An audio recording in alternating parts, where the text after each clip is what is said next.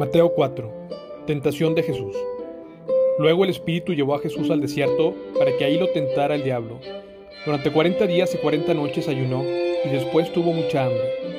En ese tiempo el diablo se le acercó y le dijo, Si eres el Hijo de Dios, di estas piedras que se conviertan en pan.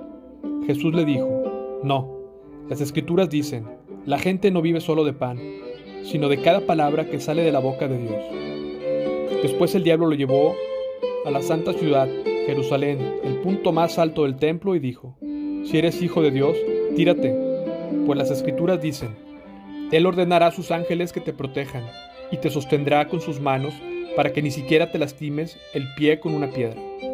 Jesús le respondió, Las escrituras también dicen, No pondrás a prueba al Señor tu Dios. Luego el diablo lo llevó a la cima de una montaña muy alta y le mostró todos los reinos del mundo y la gloria que hay en ellos. Te daré todo esto, dijo, si te arrodillas y me adoras.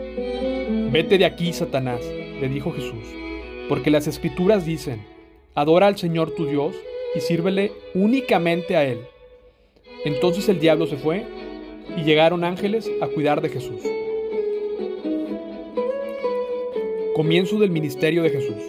Cuando Jesús oyó que habían arrestado a Juan, salió de Judea y regresó a Galilea.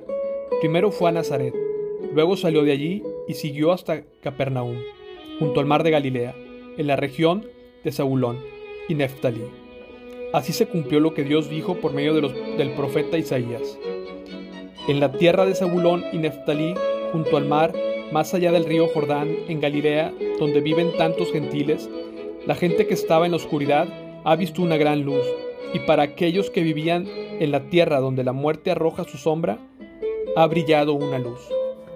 A partir de entonces, Jesús comenzó a predicar, arrepiéntanse de sus pecados y vuelvan a Dios, porque el reino de los cielos está cerca. Primeros discípulos.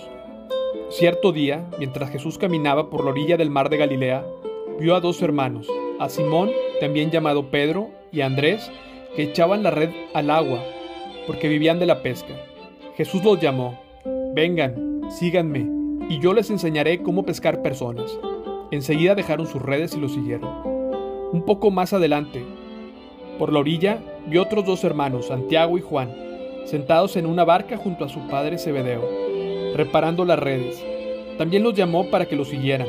Ellos dejando atrás la barca y a su padre lo siguieron de inmediato. Multitudes siguen a Jesús. Jesús viajó por toda la región de Galilea, enseñando en las sinagogas, anunciando la buena noticia del reino y sanando a la gente de toda clase de enfermedades y dolencias. Las noticias acerca de él corrieron y llegaron tan lejos como Siria, y pronto la gente comenzó a llevarle todo a todo el que estuviera enfermo, y él los sanaba a todos, cualquiera que fuera la enfermedad, el dolor que tuvieran, o si estaban poseídos por demonios, o eran epilépticos o paralíticos. Numerosas multitudes los seguían a todas partes, gente de Galilea, de las diez ciudades, de Jerusalén, de toda Judea y del oriente del río Jordán.